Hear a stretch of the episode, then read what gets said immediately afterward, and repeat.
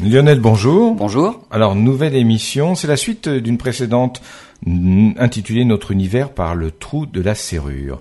Alors on va poursuivre bien sûr sur ce sujet, comment observer l'univers, et vous voulez revenir sur une notion que vous aviez abordée lors de la précédente émission? Absolument, la dernière fois on avait parlé de voir, comment voir l'univers, comment l'étudier avec la lumière, et en fin d'émission j'avais parlé d'une, de, on parlait notamment dans les rayons gamma et émis par les pulsars, et j'avais parlé du pulsar des voiles, et comme son nom l'indique, c'est quand même pas compliqué, il est dans la constellation des voiles. J'avais en fait en tête l'image des dentelles du cygne, parce qu'en fait un pulsar c'est, c'est le reste d'une supernova, et donc ça émet de la, il y a de la matière qui part dans l'espace comme ça. Et j'avais l'image des dentelles du cygne et j'ai mis le pulsar des voiles dans la constellation du cygne, alors que comme son nom l'indique, il est dans la constellation des voiles. Mais ceci ne change rien à mes propos par la suite.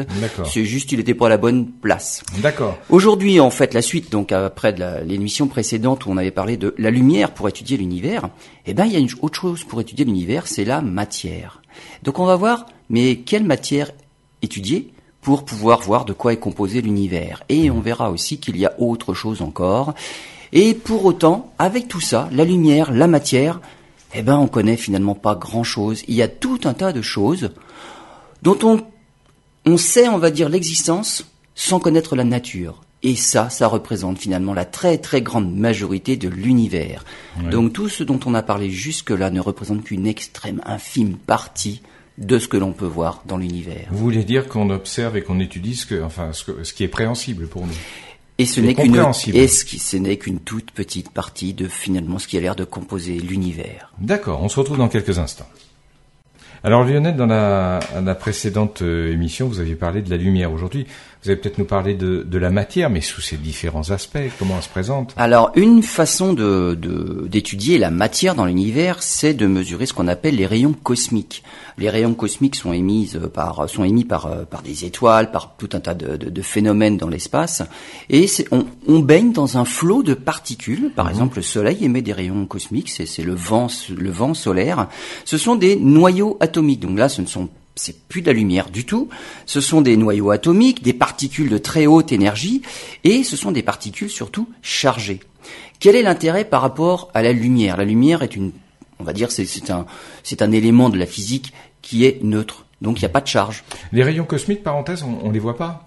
Non, on ne les voit pas. Ce ne sont pas, ce n'est pas de la lumière. C'est, on, on est traversés par des milliards de rayons cosmiques euh, à chaque seconde.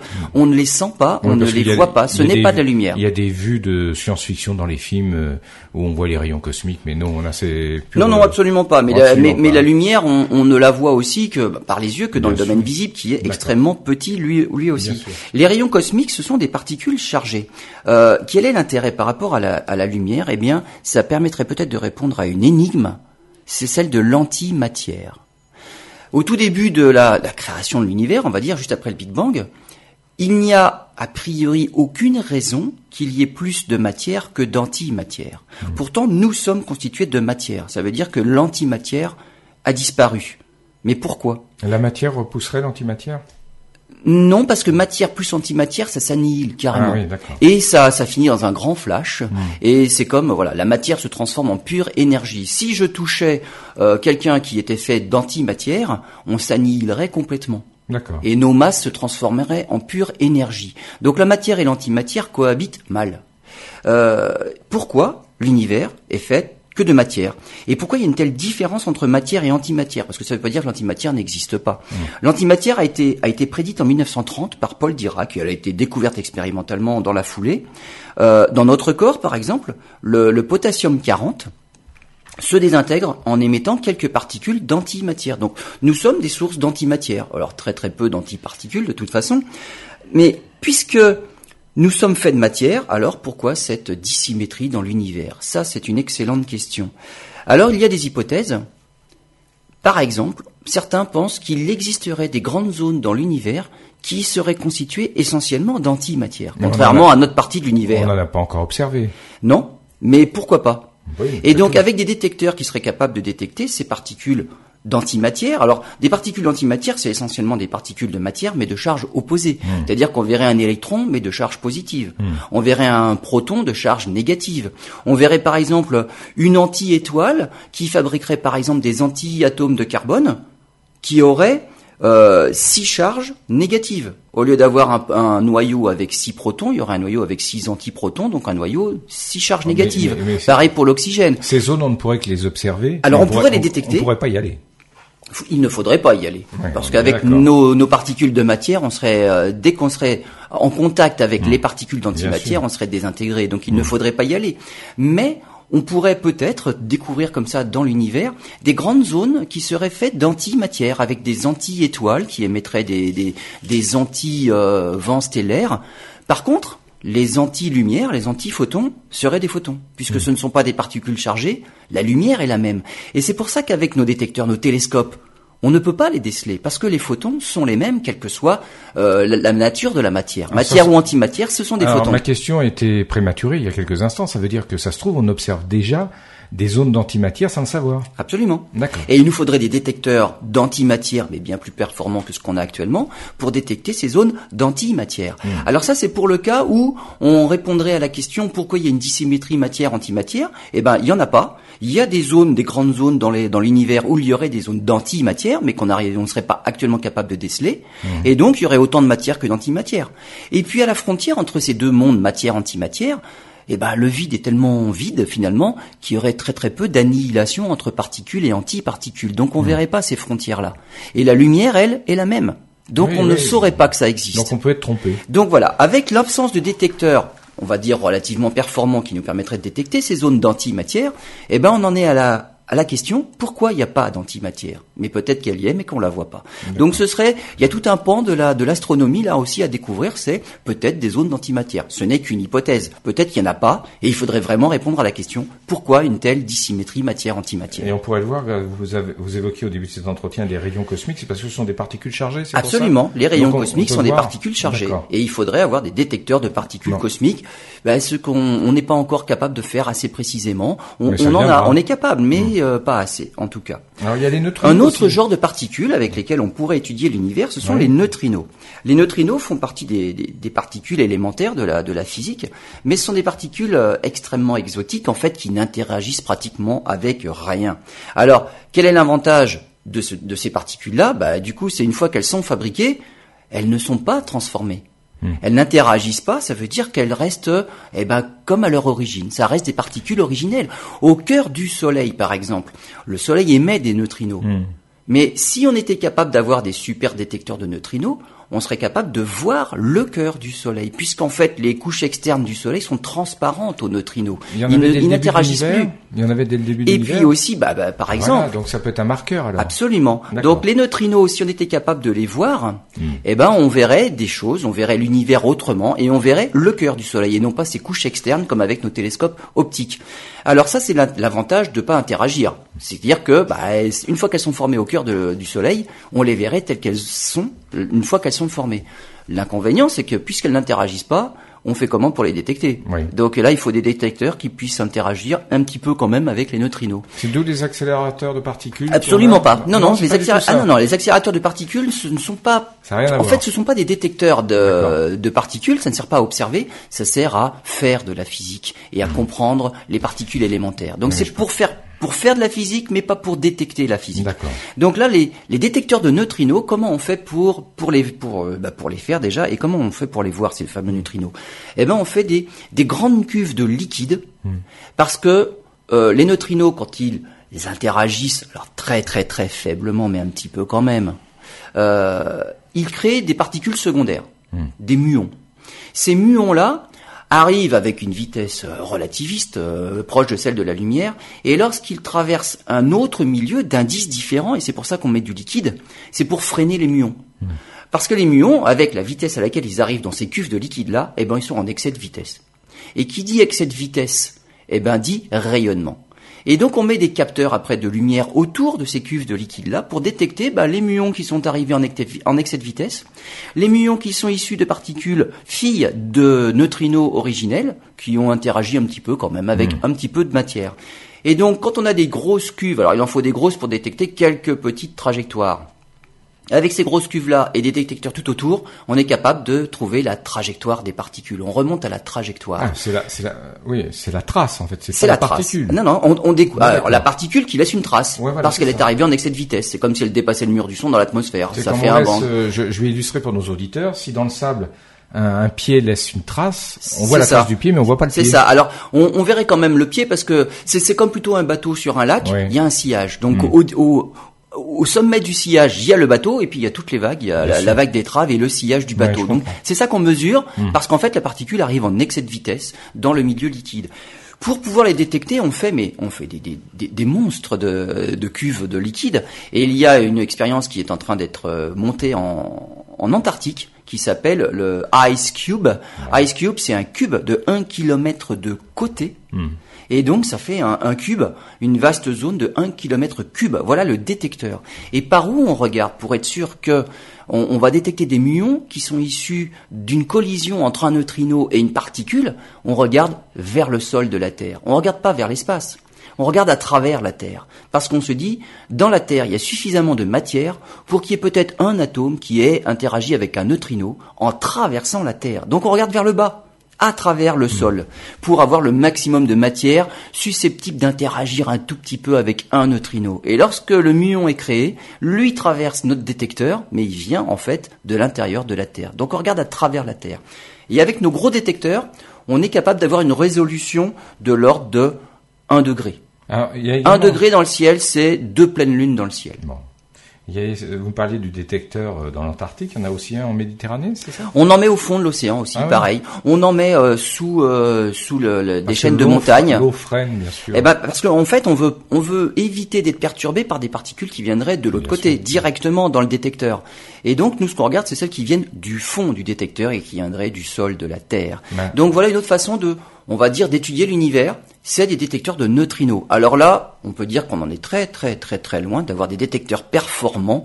On détecte que quelques particules. Mais ce qui doit être, ce qui sera sans doute surprenant, et vous alliez l'évoquer, c'est qu'à partir du moment où on aura des détecteurs dignes de ce nom, on aura une nouvelle carte de l'univers et on verra des, des, des parties de l'univers qu'on n'imaginait pas. Bah, on verra en tout cas des choses qu'on connaît déjà autrement. Si on regarde le Soleil avec ses détecteurs de neutrinos, on ne verrait que le cœur du Soleil, là où les réactions de fusion thermonucléaire existent. On verrait pas les parties extérieures du Soleil. Elles sont mm. transparentes aux neutrinos. Donc c'est comme une vitre transparente et on verrait le cœur du Soleil. Donc toutes les étoiles, on ne verrait que le cœur des étoiles. C'est fantastique. Là pour l'instant, on voit que la surface des étoiles.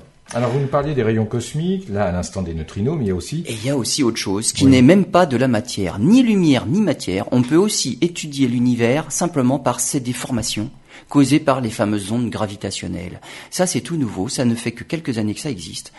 Ce sont des vibrations de l'espace lui-même, des déformations de la texture de l'univers à cause de phénomènes extrêmement violents. Il faut imaginer, en fait, il faut, il faut se mettre en tête, c'est plus la surface d'un lac, on jette un caillou dans le lac et on voit des petites vaguelettes qui se propagent à la surface du lac. Et en fait, c'est ça qu'on détecte. Ce sont les petites vaguelettes. Alors non pas qui font monter et descendre la surface de l'océan, mais dans l'espace, ça se traduit par une au allongement et rétrécissement de tout ce qui compose l'univers. Si on est traversé par un flot d'ondes gravitationnelles, nous allons nous allonger et rétrécir c'est à l'échelle euh, de l'atome, donc on le sent pas, vraiment. Mais tout ce qui se passe autour de nous, tout notre univers et notre environnement est légèrement étiré et rétréci à l'échelle de l'atome. On commence à être capable de détecter ces petites fluctuations de déformation de l'univers, mais causées parce que c'est tellement petit qu'on est capable de détecter que celles qui viennent des phénomènes les plus violents de l'univers, c'est la fusion de trous noirs. On est capable maintenant de détecter un tout petit peu moins ce sont de la fusion d'étoiles à neutrons, mais c'est quand même des phénomènes ultra violents. Peut-être qu'un jour, on sera capable de détecter ces fameuses ondes gravitationnelles émises simplement par deux étoiles binaires en rotation l'une autour de l'autre. Et donc, ça aussi, ça émet des ondes gravitationnelles. Mais là, l'amplitude est tellement petite qu'on ne la détecte pas encore. Et donc, avec ce biais-là, l'étude de l'univers, mais ce sera carrément autre chose encore. Mmh. Et on a surtout des fameuses ondes gravitationnelles qui sont issues, mais du Big Bang lui-même. On parlait de la fusion de deux trous noirs, ça c'est violent, c'est sûr, mais la naissance de l'univers, c'est encore plus violent. Et dans le, on va dire, le, fond diffus cosmologique, c'est la première lumière émise par l'univers 380 000 ans seulement après le Big Bang, eh ben on cherche à détecter ces fameuses ondes gravitationnelles primordiales qui viennent d'une date de 10 puissance moins 30 secondes, c'est-à-dire à 0, euh, vous mettez 30 euh, 0 et un 1 après le Big Bang. Et donc ça, c'est les tout premiers, euh, toutes premières ondes gravitationnelles. En question, fait, 29 0 après la virgule. Question qui vous paraîtra peut-être stupide et un petit peu hors sujet, mais c'est pas grave. Cette, euh, ces vibrations de l'espace, elles ont un effet, vous le disiez, sur la matière au niveau, au niveau de l'atome, d'accord? Elles ont un effet sur le temps? Ah bah c'est l'espace-temps lui-même, exactement. Mais à cette échelle-là, on n'arrive pas encore à le voir. D'accord. Mais effectivement, matière, euh, enfin, euh, juste une parenthèse rapide. Hein. Distance et temps, c'est intimement lié, et en fait, c'est les deux qui se déforment. En fait, c'est l'espace-temps qui se déforme. D'accord, merci. On se retrouve dans quelques instants. Lionel, on continue justement dans l'étude de notre univers. Vous avez parlé euh, des ondes gravitationnelles il y a quelques minutes. Euh, maintenant, vous allez nous parler de, de la matière noire. Alors, qu'est-ce que c'est? Comment on la voit? On la voit Alors voilà, c'est, on va, on va faire, on, va faire le bilan un petit peu. On a parlé de la lumière. Dans la lumière, ça va des ondes ultra courtes, donc les rayons gamma aux grandes ondes, c'est la, la, radio. Et dans, dans ce spectre-là électromagnétique, la hmm. lumière visible, c'est une toute petite partie. Et c'est dans cette toute petite partie-là, lumière, qu'on a des gros instruments. Et avec cela, là, on fait vraiment de la science. Dans tout le reste du spectre, excepté les ondes radio qui traversent l'atmosphère, donc on a des gros radiotélescopes aussi, mais finalement, dans toutes les autres longueurs d'onde, on doit aller au-delà de l'atmosphère, c'est-à-dire dans l'espace. Et dans l'espace, on est limité à des petits instruments. Donc vous voyez que pour le spectre électromagnétique, on va dire la lumière au sens large, on n'a finalement que de petits instruments. La lumière n'est qu'une petite partie de ce qu'on peut voir, on vient d'en parler, on a aussi la matière pour étudier l'univers. Hmm. Et avec ces premiers instruments qu'on a actuellement, on détecte pas grand-chose, on en est au balbutiement de tout ce pan de l'astrophysique là. On a une autre façon de mesurer, on va dire, indirectement, euh, la, quantité de matière présente dans l'univers. Cette façon-là, ça vient du, fond diffus cosmologique, des fluctuations dans cette première lumière-là émise par l'univers. Et on peut remonter, grâce aux petites fluctuations, finalement, à la masse de l'univers. Et avec l'expansion de l'univers, on peut aussi avoir une bonne idée de la masse critique, qui fait que s'il y avait un peu plus de matière, eh ben, l'univers, il serait déjà en train de se recontracter vers un big crunch, le, contraire du big bang. Et s'il y en avait moins, l'expansion serait encore plus rapide. Donc, on peut avoir une idée de cette masse critique qui fait que ben, l'expansion est telle qu'on la voit. Ça, c'est une façon détournée de pouvoir mesurer la masse. Avec tout ce que je viens de vous raconter, la lumière, on voit des étoiles, des galaxies, on voit plein de choses. La matière, on est capable de mesurer quand même un petit peu le, flux de, de, particules cosmiques qui nous arrivent, même si on n'est pas capable de bien l'étudier. Eh ben, on arrive à 0,5% de cette masse critique. Hum. Tout ce dont on vient de parler représente 0,5% de la masse critique. Ça veut dire qu'il nous manque quand même pas loin de 99,5% de ce qui compose l'univers. D'accord. Donc il nous en manque un petit peu. Ça, c'est de la masse baryonique. Baryonique, c'est ce qui est connu. Masse baryonique, c'est la physique standard. Les baryons, c'est les protons et les neutrons. C'est la physique connue. Rien, Alors, à, voir, rien à voir avec les clowns. Hein, Absolument pas. Non, non, non. Alors ça pourrait être des électrons aussi. Hmm. Les électrons, il y en a plein dans l'univers, mais c'est tellement plus léger que des protons et des neutrons. Hmm. Les électrons, euh, bah, ils comptent pour rien. Donc la masse baryonique, c'est la masse des baryons, c'est essentiellement les particules, les protons, les neutrons.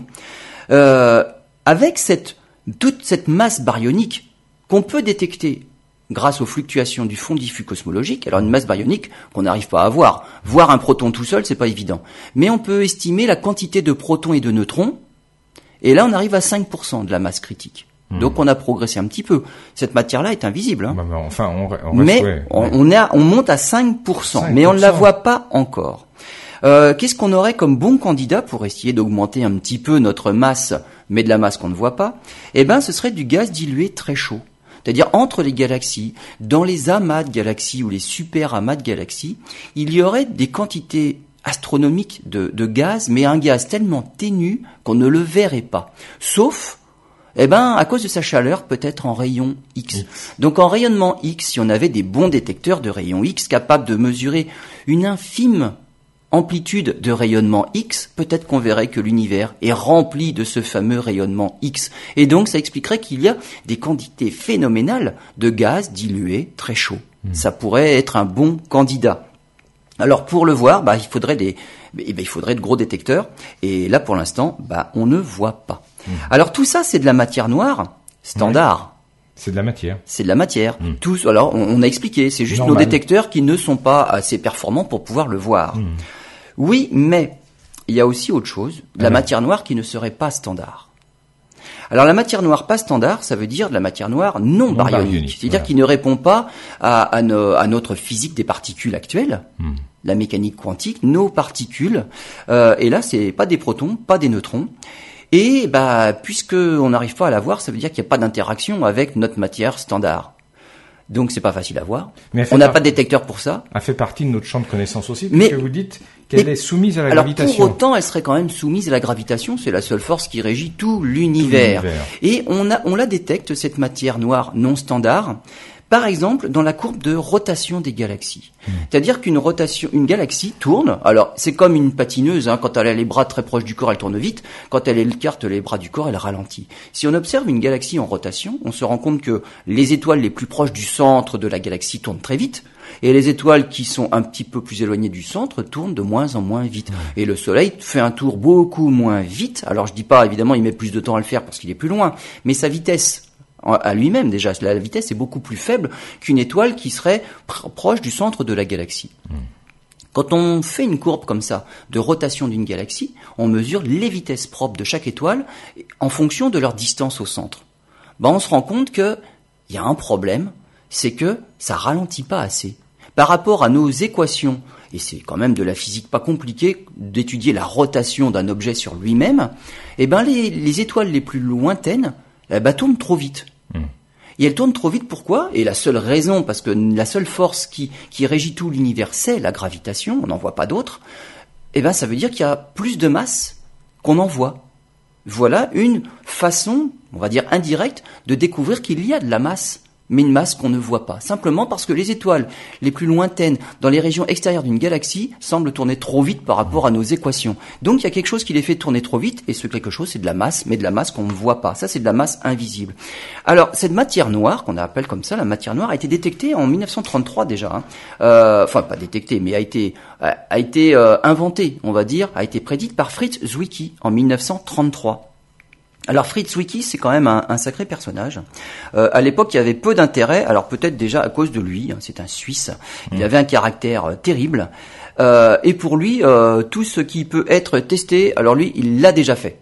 C'est-à-dire que dans les colloques d'astrophysique, il était assez imbuvable comme personnage. Donc euh, il était au-dessus de tout le monde et hmm. tout ce qui avait été fait, lui, il l'avait déjà déjà fait. Bon, et lors des, des lors des conférences, hein, euh, il interrompait souvent ses, ses, collègues dans leurs discours. Il disait ouais oui c'est bon, j'ai déjà résolu la question. C'était vrai ou moi euh, Non. Non. Non, oui ou non. Enfin, enfin, de toute façon, lui, il était au-dessus de tout le monde. Il était de tout le monde. Voilà, donc il prend tout le monde de, de, très très haut. Alors il avait il avait une, une expression. Il est traité il est traité de crétin sphérique.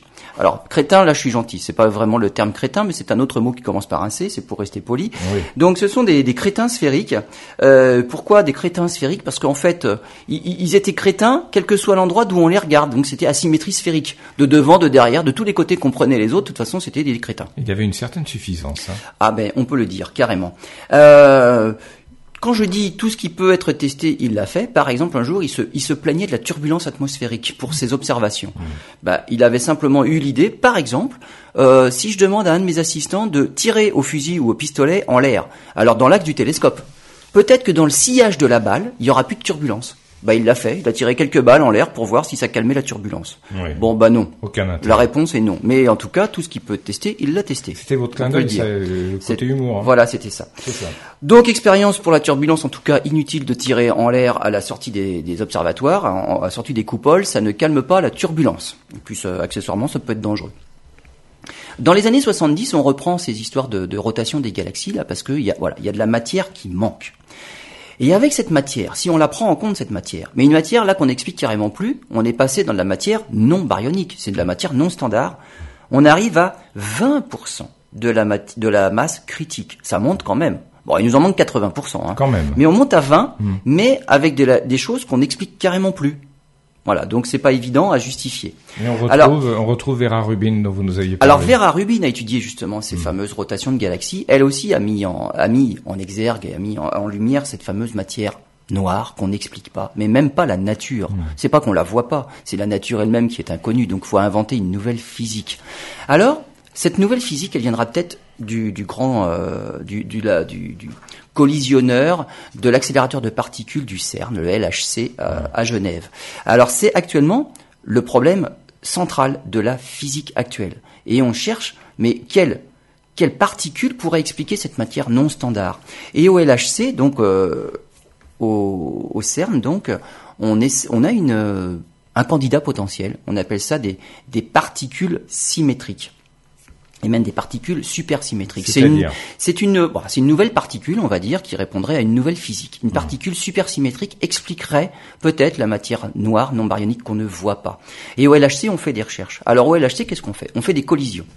Alors les collisions, je vais quand même en dire deux mots, parce que c'est pas du tout ce qu'on imagine. Quand on fait, quand on fait entrer en collision deux particules, c'est pas comme de voitures. C'est pas comme de voitures. On imagine que bah oui, alors les protons sont composés de quarks. Si on les fait entrer en collision, on va libérer les quarks. Hmm. Euh, et on, on, on, a comme euh, représentation mentale, si on fait entrer en collision deux voitures, il y a les sièges qui vont être éjectés, les roues vont être éjectées, et finalement on, on détruit la voiture en ses composants fondamentaux. Hmm. En fait, c'est pas du tout ça qu'on fait. C'est l'inverse de ce qui se passe dans le Soleil. Dans le Soleil, la fusion d'atomes d'hydrogène en atomes d'hélium, il y a perte de masse, 4 millions de tonnes à chaque seconde, et cette différence de masse se transforme en énergie. L'accélérateur de particules, c'est l'inverse. On accélère des particules pour leur donner de l'énergie, et dans la collision, il y a tellement d'énergie qu'on va créer de la matière. Si on, et ce qu'il faut avoir à l'esprit, c'est si deux voitures, on les fait entrer en collision à une vitesse très très très très élevée, c'est pas des sièges qu'on va voir on va fabriquer de la matière. À partir de l'énergie, on fabrique de la matière. Ça veut dire que si elles vont suffisamment vite, eh ben, on aurait fabriqué, par exemple, peut-être, suffisamment d'acier pour refaire la tour Eiffel. Donc, de la collision, de la collision entre deux voitures qui iraient à des vitesses, mais extrêmement élevées, on pourrait refabriquer une tour Eiffel. Hmm. C'est pas seulement des sièges qu'on verrait sortir, c'est une tour Eiffel. Et donc, c'est ça qu'on cherche au CERN, c'est de collision à très haute énergie faire apparaître d'autres particules qui n'existent pas encore. Et alors les premiers Eh ben malheureusement c'est négatif, on ne les trouve pas. Donc nos meilleurs candidats pour cette fameuse matière noire qu'on ne voit pas, non baryonique, donc des particules non standards, eh ben le CERN pour l'instant il dit non, mais on n'a pas d'autre idée. Ça ne veut pas dire que ça n'existe pas. Non, ça veut dire que c'est pas ce genre de particules là. Il va falloir avoir d'autres idées. On est d'accord. On se retrouve dans quelques instants. Vous êtes euh, dans Route vers les étoiles avec Lionel Boris de l'association d'astronomie Albireo 78. Alors on, évoquait un candidat à la détection de de la matière noire, c'est bien ça? Bah, Les particules supersymétriques, bah, eh ben ce n'est peut-être pas le bon candidat ou en tout cas il n'a pas la bonne énergie, donc la bonne masse pour être détecté pour l'instant. Donc affaire à suivre. Oui, LHC. Autre chose qui est peut-être euh, encore pire finalement dans, dans tout ce qu'on ne connaît pas de l'univers, c'est hmm. l'expansion de l'univers elle-même. Oui. Euh, on connaît l'expansion l'univers depuis 1929, maintenant avec Edwin Hubble, qui lui a, vu que les galaxies s'éloignaient les unes des autres, et elles s'éloignaient d'autant plus vite qu'elles étaient éloignées, ce qui a permis d'établir une loi. Eh ben, il suffit de mesurer une vitesse, une vitesse de galaxie, et on sait en déduire grâce à sa loi, la loi de Hubble, ben, la distance à laquelle elle se trouve. Hmm. Donc c'est une loi qui est quand même vraiment pratique pour les astronomes pour mesurer des distances dans l'univers. On applique la loi de Hubble. Alors à l'époque, la loi de Hubble, bon, était assez euh, imprécise puisque la, la, constante de Hubble qui régit cette loi-là variait entre 50 et 100. Bon, quand on fait une incertitude de 100% sur une valeur, c'est hein. que c'est quand même énorme. Actuellement, euh, l'incertitude a été nettement diminuée. La valeur euh, actuellement admise est de 72. Alors les unités, peu importe, hein, mais c'est une vitesse par pour une certaine distance. En hmm. fait, c'est ça. 72, ça veut dire que si vous observez une galaxie qui, qui va deux fois plus vite, c'est qu'elle est deux fois plus éloignée et ainsi de suite. Enfin bon, on a un coefficient euh, qui permet de mesurer des distances par rapport à, à, sa vitesse. Et 72 fait partie de la vitesse. Donc c'est une vitesse par, par une certaine distance. On a découvert dans les années 90 des supernovas particulières très éloignées. Et donc on a pu remesurer cette fameuse bah, expansion de l'univers. Parce que jusqu'à il n'y a pas très longtemps, en tout cas à partir de Edwin Hubble, l'expansion de l'univers était une vitesse, hmm. non mais constante on va dire. C'était donc une expansion linéaire, c'était constant. Une, une galaxie proche s'éloigne moins vite parce qu'elle est proche, une galaxie lointaine s'éloigne vite parce qu'elle est lointaine. Mais il y a la fameuse constante qui vaut 72, hmm. et cette constante-là est constante. Hmm, c'est ça qui est bien. Sauf pour certains physiciens qui commencent à essayer de se demander est-ce que toutes les constantes sont constantes? Et est-ce qu'elle ne varierait pas dans le temps ou dans l'espace? C'est une bonne question à se poser. Bah pour savoir ce que valait la constante, la constante il y a longtemps, il faut observer des, des, objets qui sont très lointains pour pouvoir observer bah, leur vitesse d'éloignement et recalculer cette fameuse constante de Hubble pour voir si elle vaut toujours 72. Hmm. C'est ce qu'on a fait grâce à ces fameuses supernovas. Il existe des supernovas de différents types. Il y a un type qui nous intéresse. Ce sont des supernovas de type 1A, peu importe hmm. la terminologie, mais qui, lorsque ce genre d'étoile d'un seul coup se met à briller intensément comme une supernova, donne toujours la même luminosité intrinsèque. Ça, c'est bien. C'est comme si on, était sûr qu'une ampoule de 100 watts s'allumait dans l'univers. Si on sait qu'elle fait 100 watts, il suffit de mesurer bah, la, lumière, la luminosité, son éclat apparent vu de la Terre, et on sait mesurer sa distance. Donc ces supernovas-là sont extrêmement intéressantes. Ce sont des balises. Exactement. Ce sont des chandelles standards pour mmh. mesurer les distances. Il y en a d'autres des supernovas, des types 2, qui elles sont différentes et on n'a pas de, on va dire, de luminosité standard pour ce genre de supernova-là. Il peut y en avoir des très très très lumineuses et des moins lumineuses. Donc si on ne connaît pas la luminosité intrinsèque, elles ne peuvent pas nous servir comme balise. Pourtant, elles, sont beaucoup plus intéressantes, elles sont plus brillantes, mais on peut rien en faire. Donc ces fameuses supernovas-là peuvent être vues jusqu'à 9 milliards d'années-lumière. Donc c'est quand même assez loin. L'univers, c'est presque 14. Hein. Donc il nous en manque un petit bout quand même, mais 9 milliards d'années-lumière. On s'est rendu compte, grâce à ces supernovas-là, bah, que la vitesse d'expansion de l'univers n'est pas constante. Cette fameuse constante de Hubble n'est pas une constante, et en fait, l'univers était en expansion moins vite avant, plus vite maintenant. Ça veut dire que l'expansion accélère, l'expansion augmente. Bon bah là, ça pose un problème aussi. Ah Parce que la seule chose qui crée une accélération dans notre espace, que ce soit sur Terre, que ce soit dans l'univers, c'est une force. Hmm. Donc ça, c'est Galilée qui l'avait dit. Hein.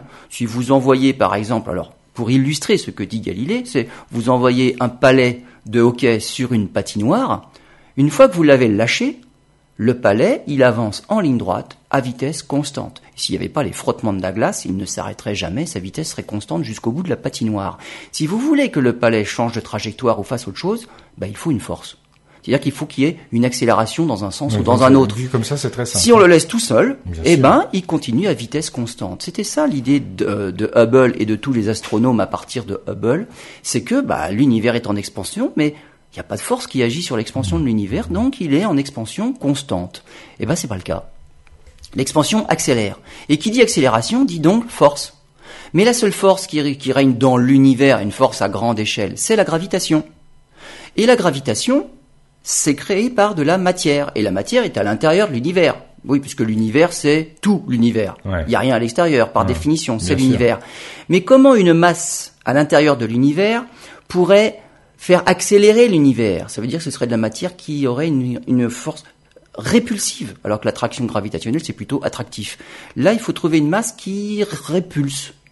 Ou alors, il y aurait une masse à l'extérieur de l'univers. Mais ça, c'est un peu contradictoire de dire qu'il y a quelque chose à l'extérieur de bah l'univers, puisque l'univers, c'est le tout. L'univers, c'est infini. Et c'est le tout, surtout. Bien sûr. Donc, voilà. On observe une accélération de l'expansion de l'univers. Ça veut dire qu'il y a une force.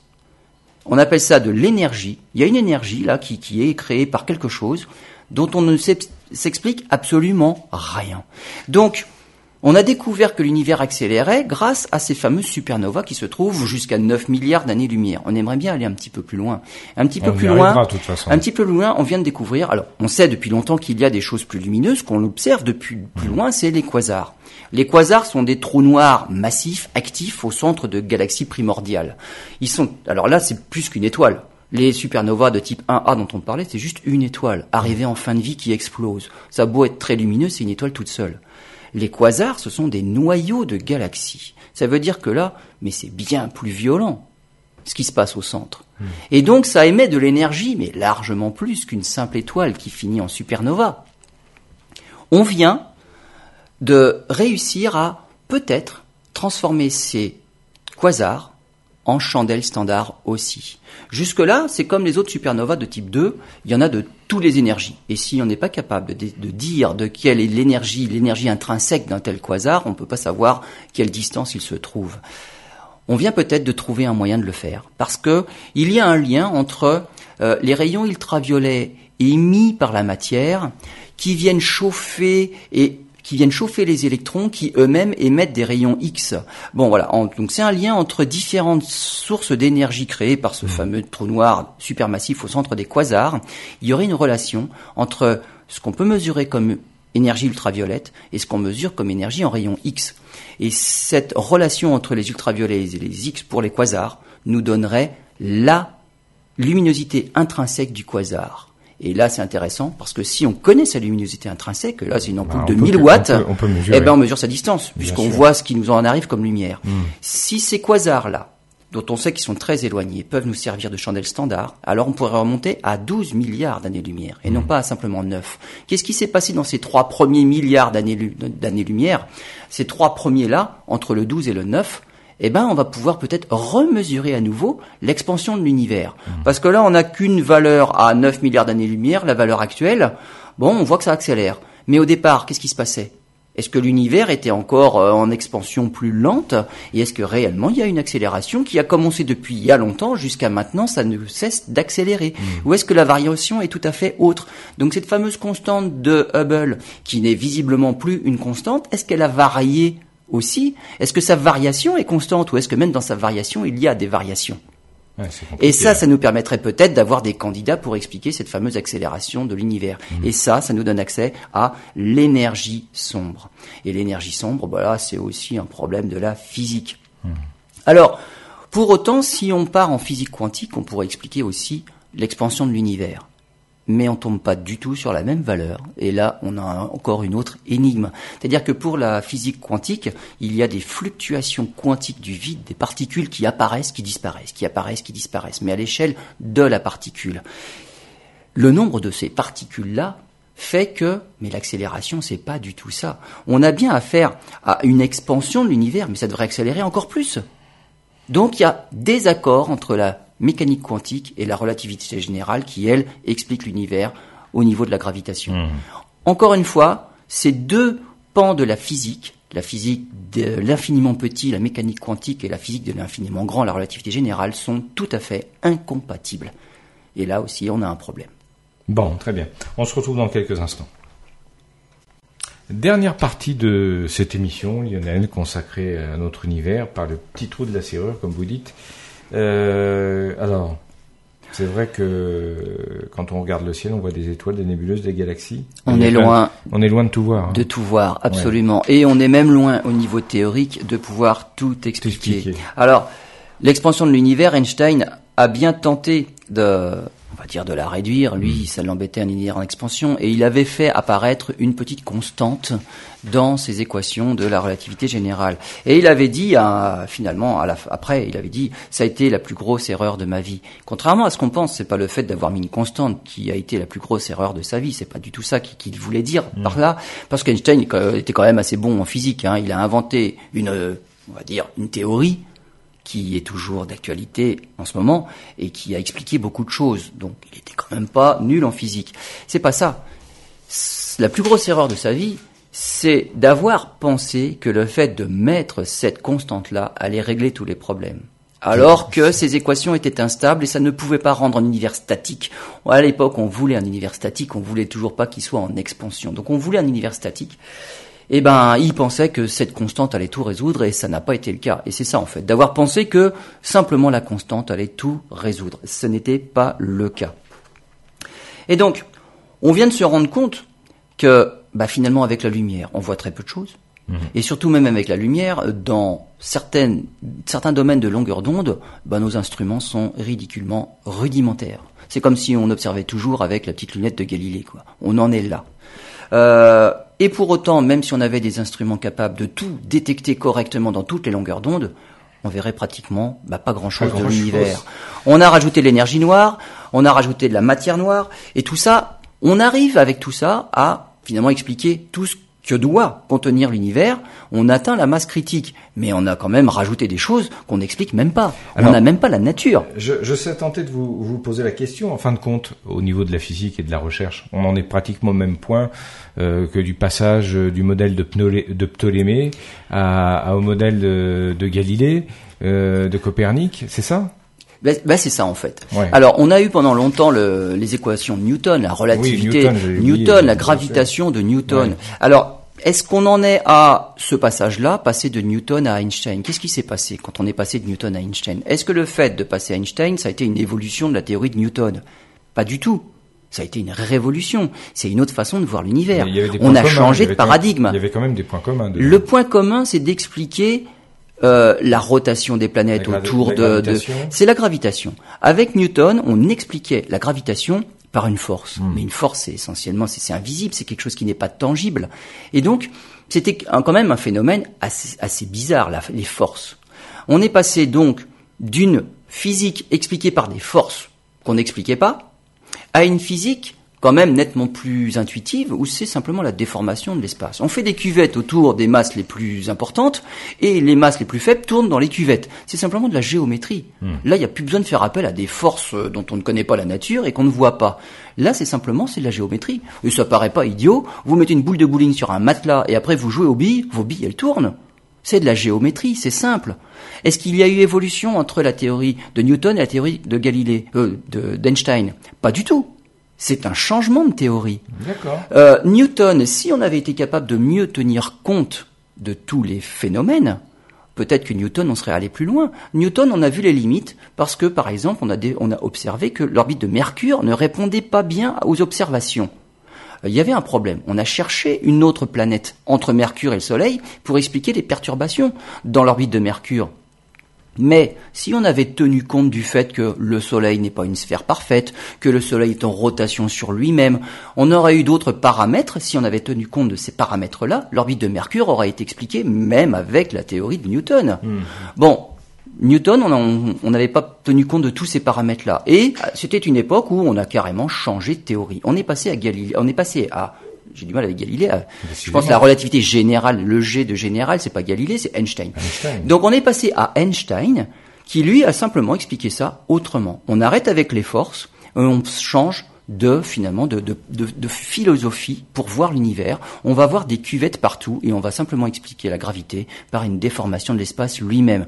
Donc avec ça, d'un seul coup, on a des nouvelles équations qui expliquent tout, pratiquement tout.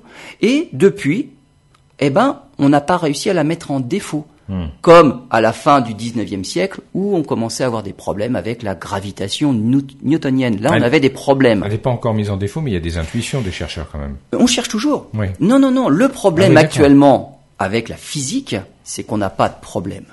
Le collisionneur de particules, le CERN, il détecte ce qu'on pense détecter, donc il est d'accord, on voit les choses qu'on imaginait voir, et on ne voit pas des choses, bah, pour, par exemple la particule supersymétrique, on ne la voit pas encore. Hmm. Mais soit il dit oui, ce que vous pensiez c'est vrai, et puis celle-là, bah non. Mais ce qu'on aurait préféré avoir, c'est tiens, voilà quelque chose auquel on ne s'attendait pas. En fait, actuellement, le problème de la physique, c'est qu'on n'a pas de problème. Et on n'a pas assez de problèmes pour comprendre, mais quelle est la nature de ce qu'on observe. C'est-à-dire que tout ce que l'on tout ce que l'on espère, toutes les prédictions, ben, on les a, et on voit d'autant mieux qu'on a des instruments plus performants.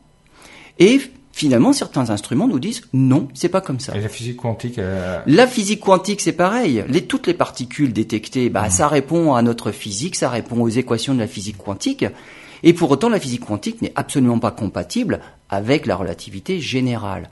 Alors, il va falloir quand même que quelqu'un trouve... Unifie tout ça bah, Trouve une autre Hmm. Et ce ne sera pas une évolution de la relativité générale à laquelle hmm. il faut s'attendre. Ce ne sera pas une évolution de la physique quantique à laquelle il faut s'attendre. C'est une révolution, ce serait une nouvelle théorie dont découlerait justement bah, pour les objets macroscopiques la relativité générale et pour les objets microscopiques la physique quantique actuelle. Donc c'est une autre théorie qu'il faudrait inventer et il faudra, comme pour le passage de la gravitation newtonienne à la relativité générale, il faudra changer carrément de paradigme. Il faudra voir les choses autrement et ça permettra d'expliquer ça. Parce qu'en fait, on peut voir la relativité générale et la mécanique quantique comme les ombres d'un cylindre. Je m'explique. Vous prenez un cylindre. Si vous l'éclairez, alors que vous tenez verticalement, prenez une boîte de conserve, vous éclairez verticalement, qu'est-ce que vous voyez comme ombre? Un disque. Vous l'éclairez latéralement, qu'est-ce que vous voyez comme ombre? Un rectangle. Un rectangle, oui. Eh ben c'est ça. On imagine que la mécanique quantique et la relativité générale, ce sont ces deux ombres-là, qui sont pas compatibles. Il y en a une, c'est un disque, et l'autre, c'est un rectangle. Et on voit pas le lien entre les deux. Question de Le lien, c'est justement cette boîte de conserve. Hmm. Mais qu'on ne peut pas voir. Nous, on a les yeux rivés sur les ombres, un disque, un rectangle, on voit pas le lien entre les deux, il y en a aucun, effectivement, et comme ça, si on les voit comme ça, on se dit, bah, c'est incompatible. Ce qui les rendrait compatibles, c'est une autre théorie, une théorie bah, qui expliquerait ces ombres-là, mais il faudrait prendre du recul, il faudrait inventer une autre théorie. Et donc, euh, c'est le problème central de, tout ce qui se fait actuellement comme recherche en astrophysique, c'est cette énergie sombre, cette matière noire. Et il faudrait avoir des idées et avoir de quoi, bah, finalement, euh, mettre en équation et surtout euh, avoir des, des hypothèses. Tant qu'on n'a pas d'observation, on n'a pas d'hypothèse. Et là, pour l'instant, c'est le grand point d'interrogation. Donc, tous à vos crayons. Voilà, si, vous avez des idées, vous n'hésitez pas. Absolument, là, ce serait d'un grand secours pour la physique actuelle. Merci Lionel, à bientôt.